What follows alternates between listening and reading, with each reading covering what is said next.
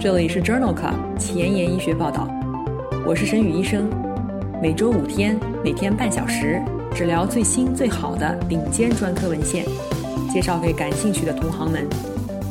Journal Club 是双周刊，分十个专科话题，这一周五天分别是心脏血管星期一、呼吸重症星期二、消化肝胆星期三、神内脑外星期四和内分泌代谢星期五。别忘了关注公众号，订阅我们的节目哦。今日头条：一、Neurology，LGR1 抗体脑炎相关的癫痫特点。二、Scientific Report，影像学正常的颞叶癫痫手术治疗安全有效吗？三、JAMA 子刊，新型抗癫痫药物增加自杀风险吗？这里是 Journal Club 前沿医学报道，神内脑外星期四 Neurology Thursday。今日的主题是癫痫。我是主播沈宇医生，精彩即将开始，不要走开哦。今天的临床实践，我们首先来聊一聊癫痫的临床特点。癫痫是指时间间隔二十四小时以上，出现两次或两次以上。无诱因的癫痫发作的综合征。首次非诱发性癫痫发作的成人患者当中，约有三分之一会在将来的五年内复发。根据电活动的起源是分布在大脑的一个局灶区域，或者是同时涉及整个皮层。癫痫可以进一步的被分为局灶性发作和全面性发作。癫痫的病因可以分为遗传性、结构性、代谢性、免疫性和感染性。大多数的癫痫在发作两分钟内自行终止。在既往的节目当中，我们曾经多次介绍过癫痫的临床特点，具体是在第二十四期、九十四期和一百零四期的神内脑外星期四节目当中。有兴趣的朋友可以点击链接重复收听哦。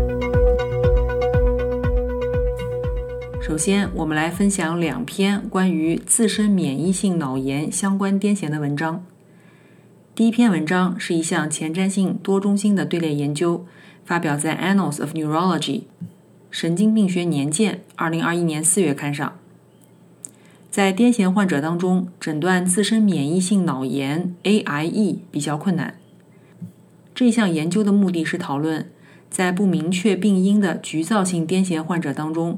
使用抗体筛查疑似患者的价值。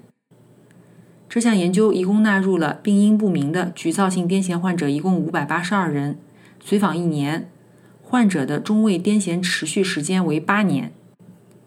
这五百多人当中，有二十人被诊断为自身免疫性因素导致的癫痫，其中三人携带有富量氨酸胶质瘤灭活一蛋白，也就是 LGI1 抗体。有另外三位患者携带有抗接触蛋白相关蛋白二抗体，一例患者携带有抗 N 甲基 D 天门冬氨酸受体抗体，十三例患者携带有抗谷氨酸脱羧酶六十五抗体。被诊断为自身免疫性因素引起癫痫的相关风险因素包括：磁共振提示颞叶高信号，风险比为二百五十五。自身免疫性疾病风险比十三点三，行为变化风险比十二点三，自主症状风险比十三点三，认知症状风险比高达三十，和语言问题风险比为九点六。每一个因素指定为一分，则自身免疫性因素引起的癫痫的 AES 评分大于等于两分，则诊断为自身免疫性因素引起癫痫的灵敏度可达到百分之百。特异性可达到百分之八十五，因此这项研究认为，在病因不明的局灶性癫痫患者当中，自身免疫性因素引起的癫痫 AES 评分大于等于两分，可以用于筛查需要进一步检测的疑似患者。第二篇关于自身免疫性脑炎相关癫痫的文章是发表在《Neurology》杂志二零二一年九月刊上。这是一项单中心回顾性队列研究，讨论的是与富量氨酸胶质瘤灭活一蛋白 （LGI1） 抗体相关的 IgG 脑炎患者癫痫发作的临床特征。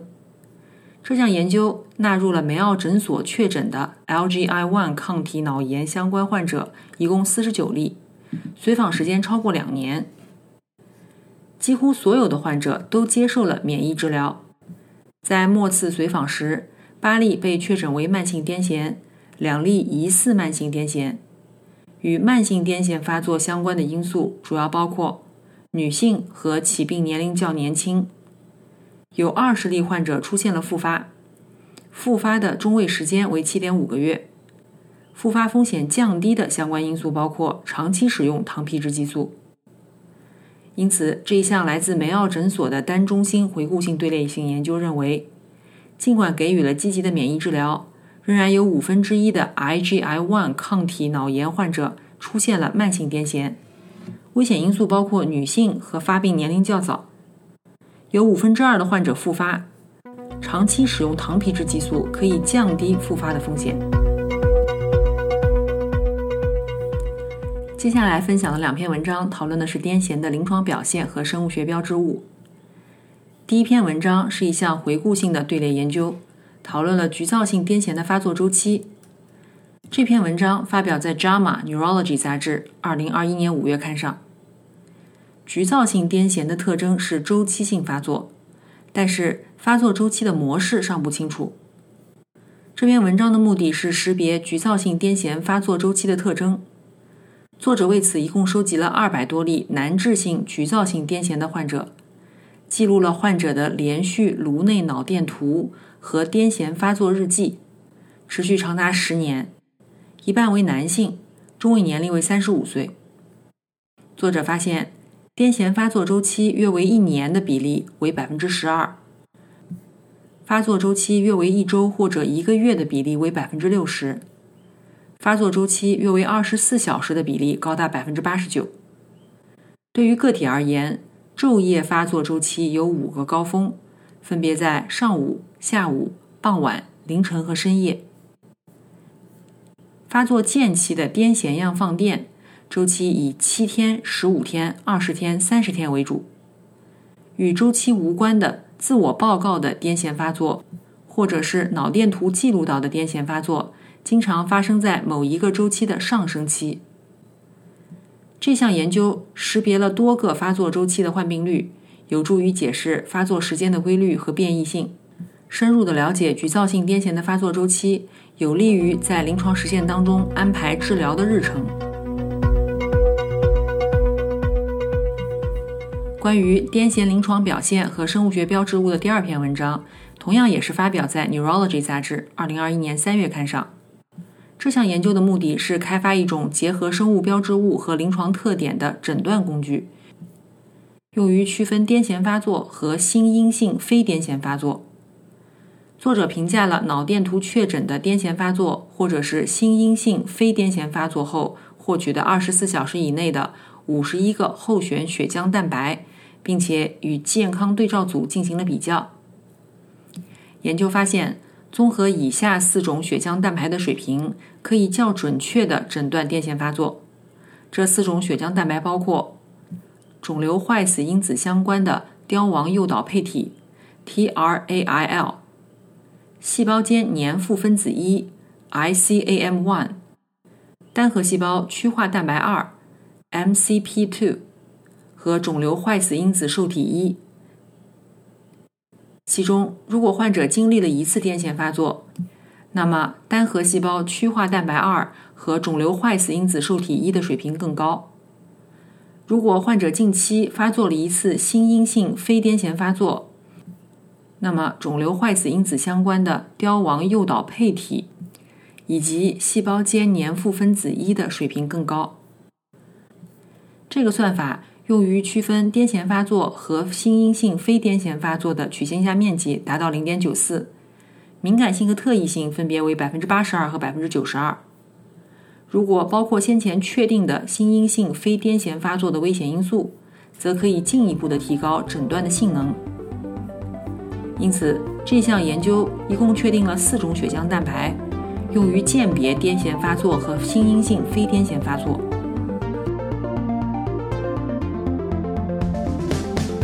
英文不好，找医学文献如大海捞针，没有头绪吗？每天半小时，我把文献精华翻译成中文带给你。工作太忙，没时间看研究进展，导致写课题没有 idea 吗？每周五天，我只和你讨论最新最好的临床研究。Journal Club 前沿医学报道，拉近科研和临床的距离。今天临床实践的第二部分，我们来聊一聊癫痫的治疗。癫痫的治疗有三个目的：控制癫痫发作。避免治疗的副作用，以及恢复维持生活质量。抗癫痫的药物大约可以分为七大类，分别是影响钙电流的药物、影响钠电流的药物、同时影响钙通道和钠通道的药物、影响伽马氨基丁酸的药物、影响谷氨酸受体的药物、调节突触传递的药物和其他药物。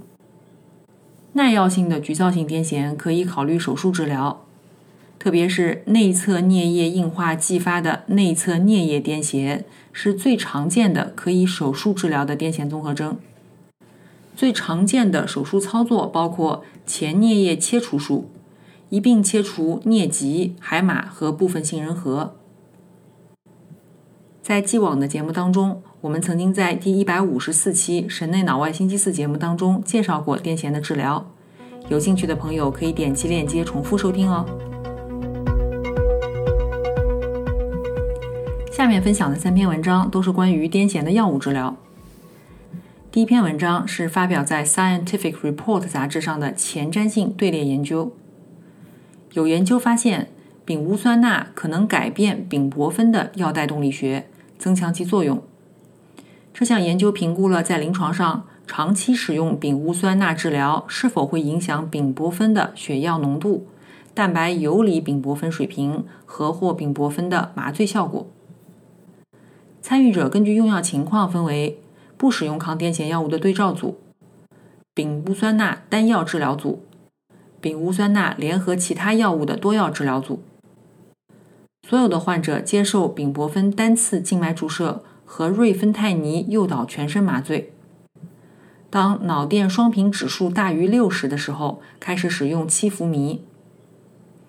这三组患者在丙泊酚静脉注射五分钟、十分钟、十五分钟、二十分钟的时候，血液当中丙泊酚水平没有显著差异。五分钟蛋白游离丙泊酚水平也没有显著差异。然而，在抗癫痫药多药治疗组当中，脑电双频指数的最小值显著降低，脑电双频指数大于六十的时间也显著延长。多元回归分析发现，抗癫痫多药治疗组与脑电双频指数的最小值和大于六十的持续时间独立相关。因此，作者认为，在临床上，丙戊酸钠治疗对于丙泊酚的药代动力学并没有影响。但是多种药物联合丙戊酸钠的抗癫痫方案可以增强丙泊酚的麻醉效果。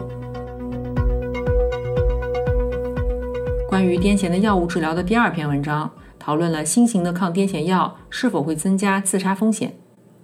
这项荟萃分析发表在《JAMA Neurology》杂志2021年9月刊上。很多抗癫痫药的说明书都警告可能会增加患者的自杀风险。这项研究回顾性的分析了2008年以来批准的抗癫痫药物的所有安慰剂对照的二三期临床研究，以评估这些药物与安慰剂相比的自杀风险。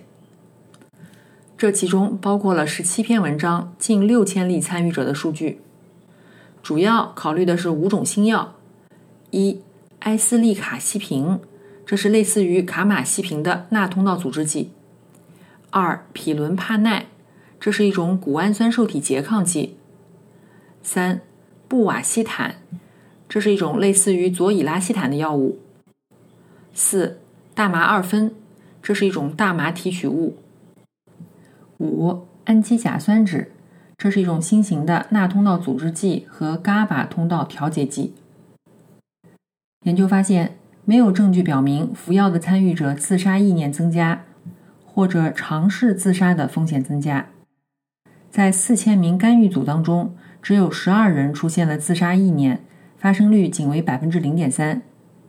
接受安慰剂治疗的两千例患者当中，有七人出现了自杀意念，发生率为百分之零点三五，没有统计学差异。企图自杀的患者分别为三例和零例，也没有统计学差异，没有自杀事件发生。因此，作者认为目前没有证据表明以上五种新型的抗癫痫药物会增加自杀风险。今天关于癫痫的药物治疗的最后一篇文章，我们来讨论一下自发性脑出血后最佳的癫痫预防方案。文章发表在《JAMA Neurology》杂志2021年9月刊上。这篇文章当中主要比较了自发性脑出血以后最佳的预防癫痫的四种方案的有效性和患者的净获益。这四种方案包括：一、保守治疗。七天的癫痫早期预防加癫痫发作以后的长期治疗。二、温和方案，也就是在早期开始长期的预防治疗，以及癫痫发作以后的长期治疗。三、积极治疗，也就是长期给予一级预防治疗。四、在风险指导下的预防治疗，对于 To Help S2B 评分零分的低危患者给予早期预防。评分大于等于一分的高危患者，给予短期的一级预防以及癫痫发作以后的长期治疗。文章当中的临床决策分析主要包括了以下四种临床常见的情况：一、六十岁男性，癫痫发作风险低，药物不良风险低，那么此类患者应当在风险评分指导下给予预防治疗。二、八十岁的女性。癫痫发作风险低，但是药物不良反应风险高，此类患者当中给予保守方案更好。三、五十岁男性，这类患者癫痫发作风险高，药物不良反应的风险比较低，因此更适合积极的治疗方案。四、四十五岁的女性，这类患者的癫痫发作风险高，药物不良反应的风险也高。因此，也建议在风险评分指导下进行预防治疗。总的来说，在敏感性分析当中，保守和风险评分指导下的预防方案是大多数情况的首选治疗方案。这项研究认为，颅内出血以后七天短期预防癫痫的方案优于长期治疗。对于所有脑出血的患者，都应当考虑使用 To Help S2B 评分。来指导是否启动癫痫发作的预防治疗。接下来两篇文章，我们讨论的是癫痫的手术治疗。第一篇文章是发表在《Scientific Report》上面的前瞻性单中心研究。